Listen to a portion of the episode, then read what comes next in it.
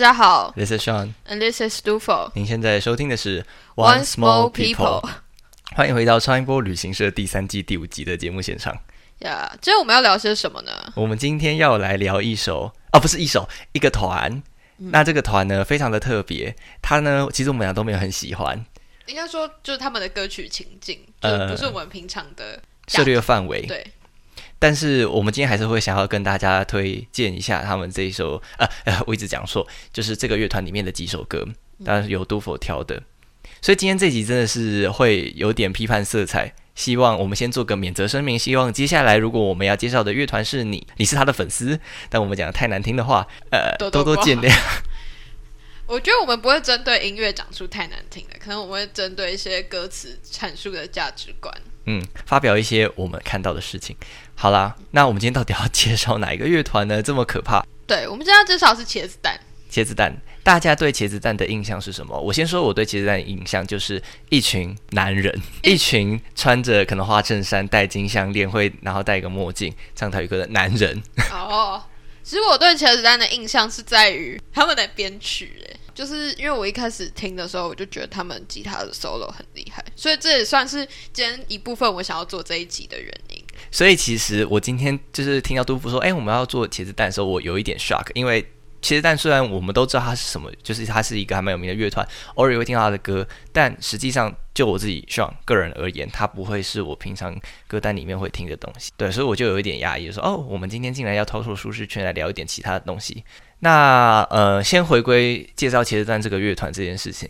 想必就像我前面说的，它是非常非常的有名。前一阵子有一部电影《当男人恋爱时》，它的主题曲就是茄子蛋唱的。那部电影想必也勾起了很多人就是对于传统或是那种古早时代，诶，好像不太多，应该说传统台湾的这种浪漫爱情。呃，有勾起来还蛮大的共鸣的，那这也是在台湾一个还蛮独特的文化，而且还蛮多人都共有的记忆。那特别是我身边的男性朋友，还蛮多人对那部电影会有某种程度的共鸣的。特别是看到邱泽他在里面演的那个主角，那个属于男人的爱、爱恋情思，他们会很有共鸣。就是那种奋不顾身、执着的爱。然后再加上这首歌《茄子蛋》的呃这首主题曲，加深了那个电影的形象，所以就会让人真的有一种好像回到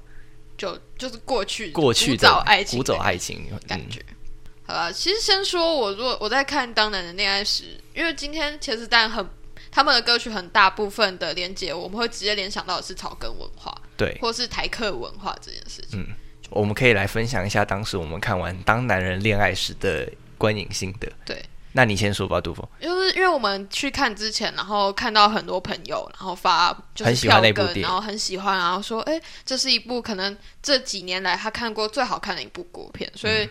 坦白说，我自己进去之前，我是抱持着非常大的期待。出来之后，我非常欣赏邱泽还有徐伟宁的演技，因为帮这部电影增加了很多的色彩。但是对于剧情上面的铺排，我不是这么认同。嗯，因为他的他表现出来的爱情观或是价值观是太过于站在男性的视对，好像是以男性的视角在叙述这个故事，然后对我来讲，可能已经执着或是有点偏执到我不认为那个是爱。对啦，那那个我觉得那部电影给我们两个之间的反思其实也蛮多的，因为那部电影的视角其实不太算是我们两个平常就是认同的某种价值观。那那部关于那部电影的关于它的剧情的安排上面，我有一点想分享，就是就对于他的女性角色的刻画，我们都觉得还蛮薄弱的。其实我们之前原本有想过说要录一集 podcast 来介绍《当男人恋爱时》，可是因为由于我们两个其实没有这么认同电影传达出来的价值还有剧情，所以我们一直都没有录这一对集。对对，然后这边就是稍微跟大家分享，就是我觉得对我来讲印象最深刻的就是，我觉得徐伟宁这个角色很可惜。我觉得徐伟宁演的还蛮不错的，至少有好好几幕是哎是有扣人心弦的画面出现，但会整部电影会看起来会发现，哎，她好像只是一个女生，她无名无姓，他对不是她只能是依附邱泽的某一个女孩，可就是所以就没有这很么可惜吧没？有那么立体，对啊，我们不知道他的身世，我们不知道他的背景。或者不知道他的想法是什么。不知道他的个性，不知道他脑袋里面在想什么，种种原因，我们都觉得是一个很可惜的电影。那好啦，拉回来切子蛋这个乐团，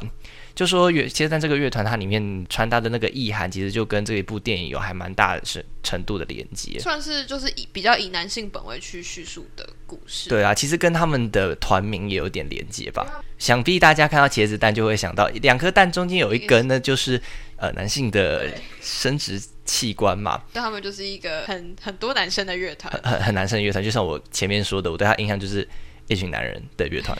主唱黄启斌曾经就表示说：“哎，他自己喜欢吃茄子，但是不晓得大家知不知道，就是茄子这个东西真的是有人喜欢，有些人不喜欢。像我就是看心情，然后有些人是很讨厌。虽然我是很还蛮喜欢的，就跟哈密瓜一样，那个哈味有些人喜欢，有些人不喜欢。OK OK，总而言之，就是这个茄子，就有些人喜欢，有些人不喜欢，就像他们的音乐一样，有些人喜欢，有些人讨厌，就很正常。所以他们就选了一个比较冷冷门的植物，也就是这个茄子，因为茄子的英文叫 eggplant。”所以他们想说，茄子再加一个蛋，就变 eggplant egg，视觉上也有对称效果，也有明显的雄性象征，也就是所谓的男性生殖器官。所以就是茄子蛋从呃名字到音乐都给人家一种所谓的男子汉的感觉。嗯，好吧，说男子汉的话，这跟这个阳刚形象有一个很蛮大的连接，就是嗯，其实最近我自己啦，就是还蛮常在思考，就是有关所谓阳刚的这件事情，嗯，它到底是一个什么样回事？那这是从从原本的父权的这件事情往后延伸嘛，随着女权主义兴起之后，就开始回回顾那个曾经有被父权啊，甚至所谓的沙文主义主宰的那段时间历史背景。特别想跟大家聊聊的是有关阳刚形象这件事情吧，因为好吧，我觉得还蛮大的一个社会现象是。呃，比如说在社会中的男性的性别脚本，你必须要是一个勇敢的形象，你必须要是一个无畏的形象，你要把你的感情收敛，不能有太多的细腻情感，不能哭，不能太情绪化。你要顶天立地，你要支撑起一个家，你要负责很多事情。那这件事情就种种就加注在男男生身上哦，甚至乃至于外形，你必须是一个壮硕的，你头发不能留太长，对你不能是长长发的。等等的这些都在这个阳刚形象上面，就是加注了很多标签吧。嗯，而其实而这件事情就会造成说，哎，大家在还没有思考说自己到底要的是什么之前，就会趋之若鹜的往那个好像画好的脚本里面跳进去。我自己观察到，我觉得有一点可怕的是，很多人都会努力的往这个脚本跳，然后在。已经在那个脚本里面之后，他会反而去看那些哎，你不在脚本里面。对，最悲惨的是，当他们在那个形象里面的时候，他们会去排斥跟他们不一样的人。因为我觉得有脚本不是一件坏事，可能有些人就是会在脚本里面活得很好，但是重点是能不能接受多元这件事情。嗯，所以在阳刚的形象里面，就很容易会有一群人是没有办法呃去接受其他人的多元气质，而而会认为说，诶，他们有这样子的。所谓强的概念，就可以去凌蹂躏其他所谓柔或是弱的这些族群，这样子，呃，那可能就是造成这个社会上还蛮多问题的根源。而且说实在的，有些人他天性不是这么阳刚，可是如果有些人就是因应这个社会的需求而硬要让自己呈现那个状况，其实对自己内心的心理压力也是造成蛮大的影响，是一个很大的负担。就像前阵子天桥上的魔术师里面的那个角色，哦，Nori 哦，Nori。哦，对啊，就是天桥上的魔术师，不知道大家有没有看我们前几天发的，嗯，有关天桥上魔术师的谈剧说书，那里面有一个角色叫 Nori，他就是男主角小不点的哥哥，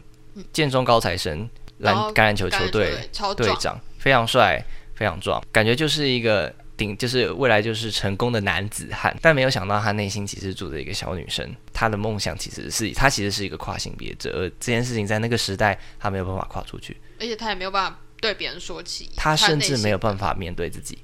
而把自己藏起来。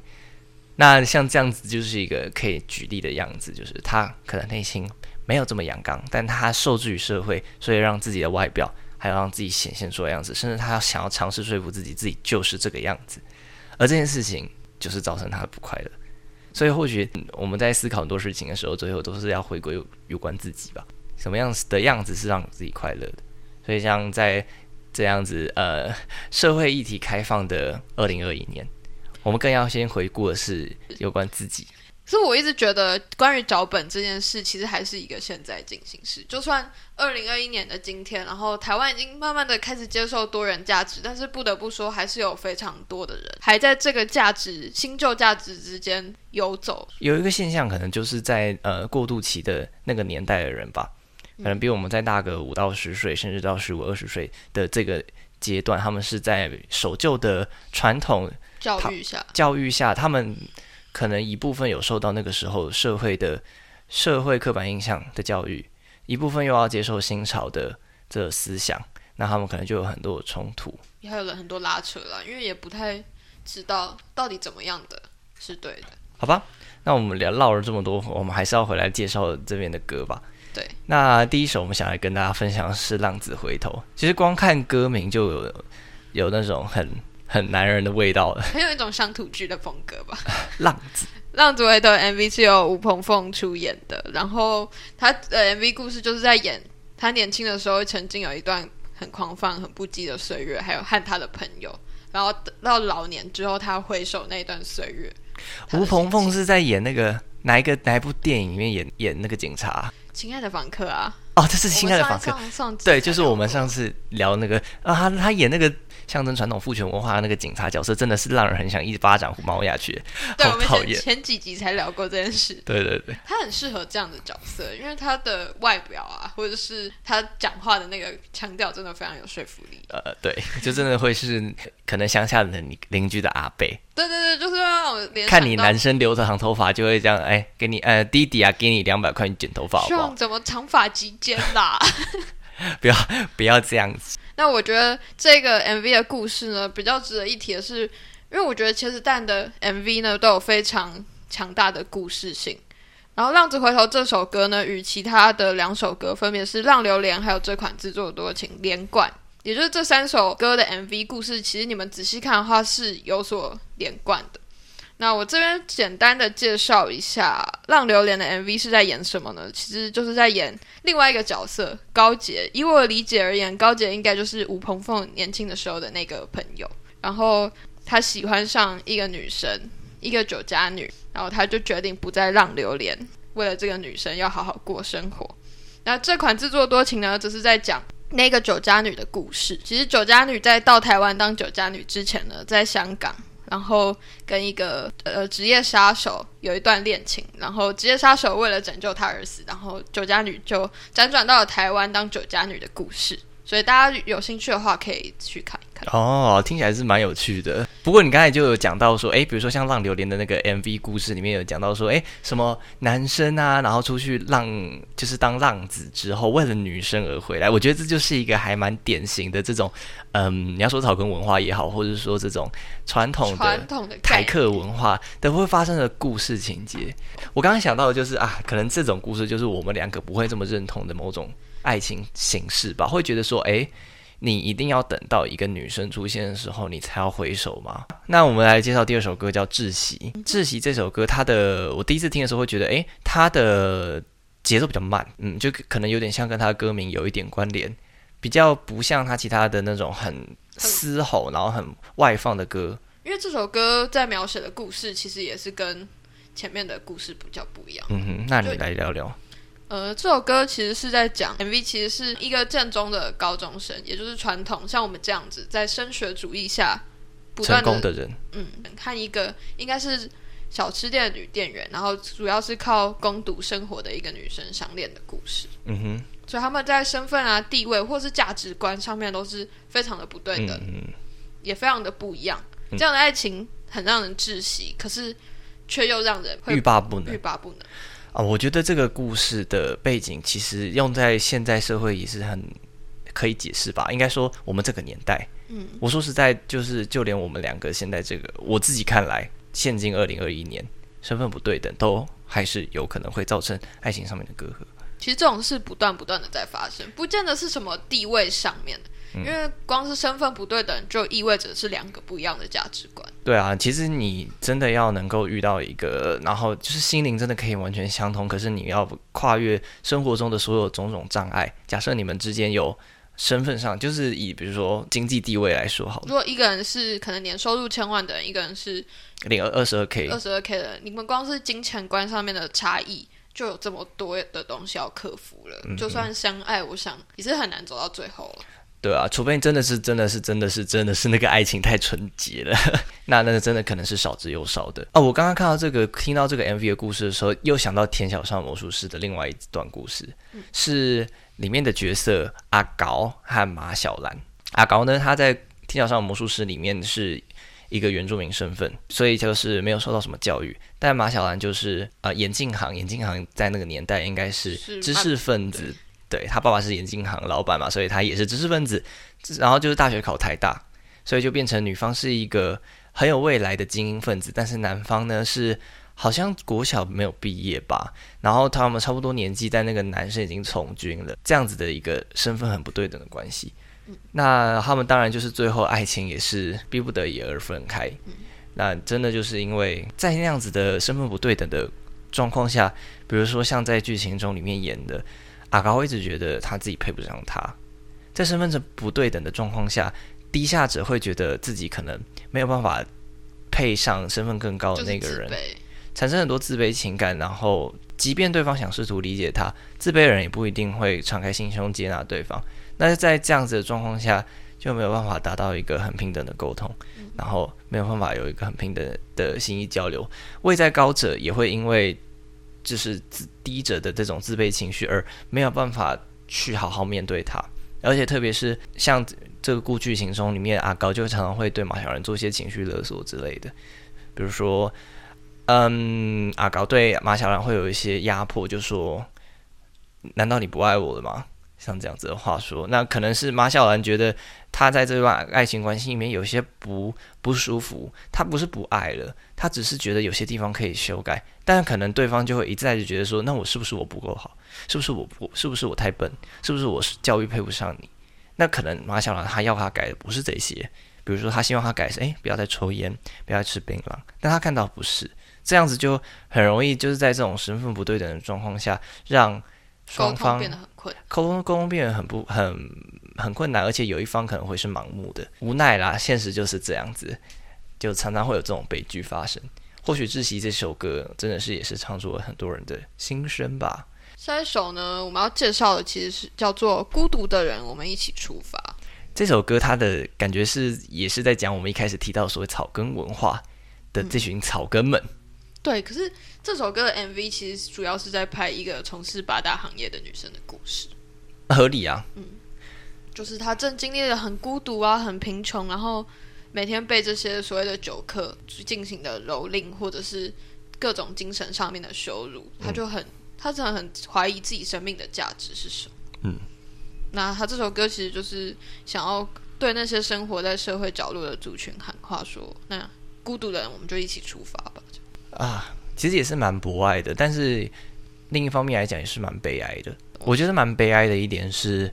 虽然我们可以用这些歌曲去希望能够同理他们，让他们能够感受到一些慰藉，但有时候现实就是没有办法改变，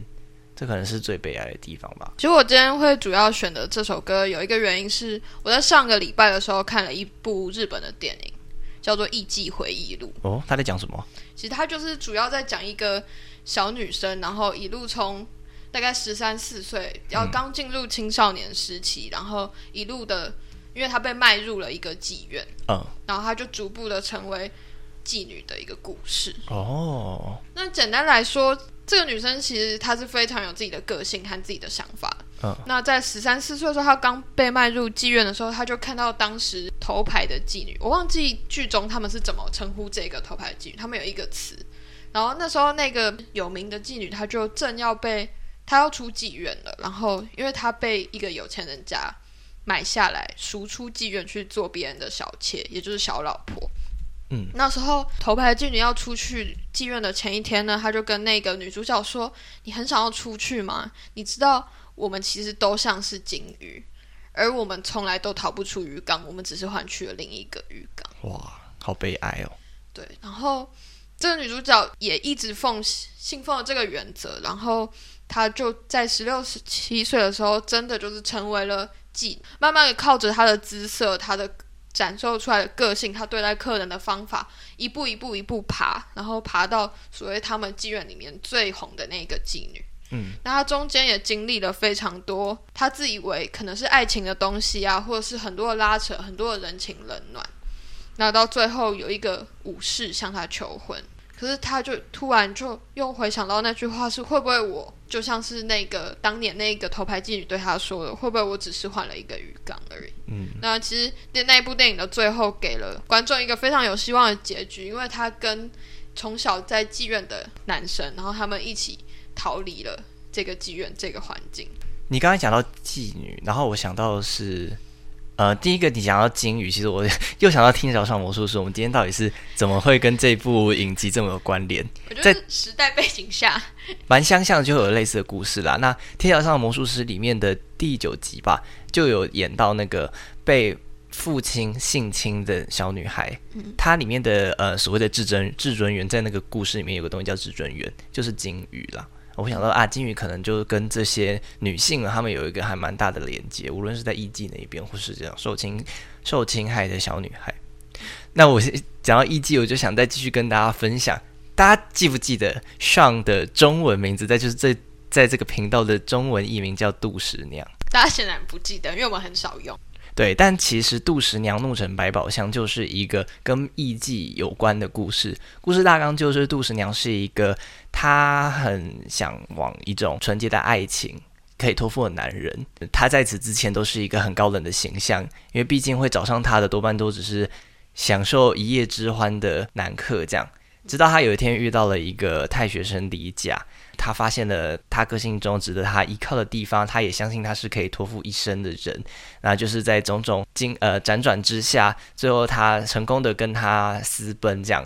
那当他们要回到李甲的家乡时，一座江上面，他们遇到了一个富商叫孙富。那个时候，那个孙富呢，就是觊觎杜十娘的美色。那李甲就是扛不起这个孙父给他的诱因，他可以就是给他一笔钱，就跟他说：“我可以跟你算是买杜十娘啦。”那这个当然就是有一些其他的因素在掺杂在里面，才导致这个李甲在爱情和其他元素之间放弃了杜十娘。啊，最后杜十娘就是很生气啊，怒成百宝箱，因为她有一个百宝箱，里面其实装满了金银珠宝，是当年她要出妓院的时候，她带的像嫁妆，对，他但是那些都是她自己积累起来的，毕竟就是名妓嘛，她。见过客的人很多，送金银财宝的给他的，对啊，就是哎塞一点东西，塞点东西。他其实很多年下来也存了很多东西，只是他带那种宝百宝箱出门的时候，他并没有跟李甲说里面装的是什么。就最后的时候，就是杜十娘心碎了嘛，她一生寄托的人就是在他面前背叛他，所以他就在他们面前一格一格把那些珠宝像叉抽出来丢河里，最后他把自己投进去，他就是最珍贵的那个珠宝，他就是最珍贵的那个。哎，我要先再说一次，那个我刚刚前面电影的名字讲错了，不是《一季回忆录》，它是叫做《二二女花魁》。是《艺伎回忆录》是另外一部的，《艺伎回忆录》是章子怡演的。我刚刚一时间说，对我就想说，哎，我刚刚你在讲《艺伎回忆录》，我发现我好像看过，因为好像那是更久以前看的，但我刚刚一时间记错名字。好，没有关系。大家有听到那个如果要去查电影的话，刚刚讲错部了，真的不好意思，谢谢你哦。《艺伎回路》是章子怡演的。好啊，总而言之，就是无论是杜十娘，或是《艺伎回路》，还是你刚才讲的那个叫什么《女花魁 》，二女花魁，就是这些艺妓呢，他们就是在八大行业里面的那个呃，也是受到社会歧视吧，可以说是歧视的那些底层人类，他们有他们心酸的地方，而且还有就是社会对他们不公的地方。那孤独的人，我们一起出发。这首歌除了写给那些底层社会的，特别要写给这八大行业里面的这些妓女们。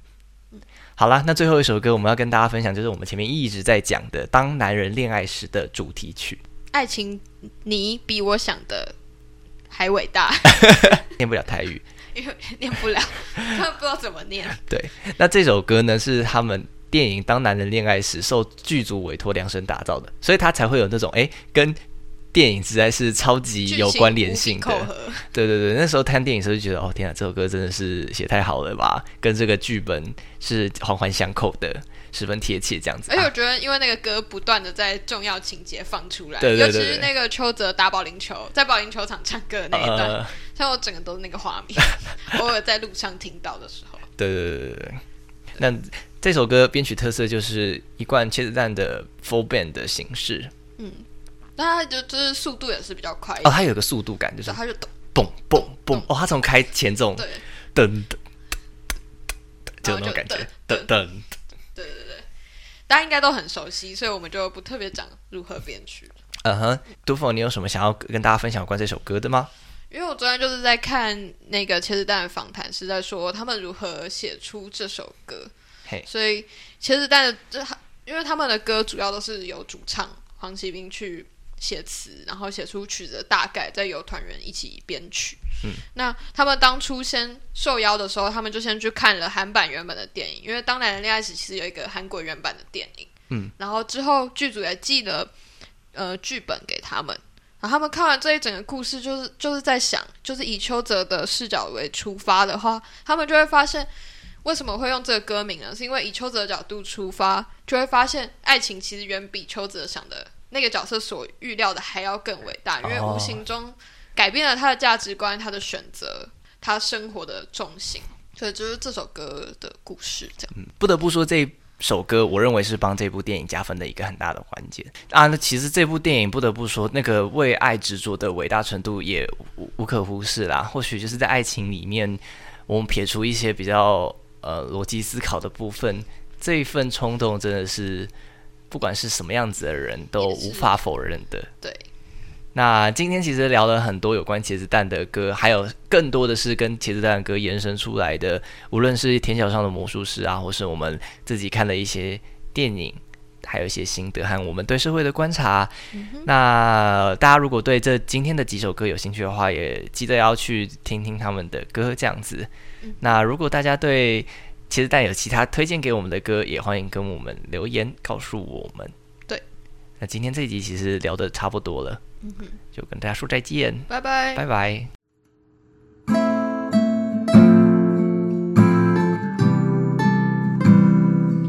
好啦，今天的节目到这里告一段落，欢迎至 Apple Podcast 留下五星好评，并给我们回馈哦。别忘了到各大平台追踪、订阅并准时收听。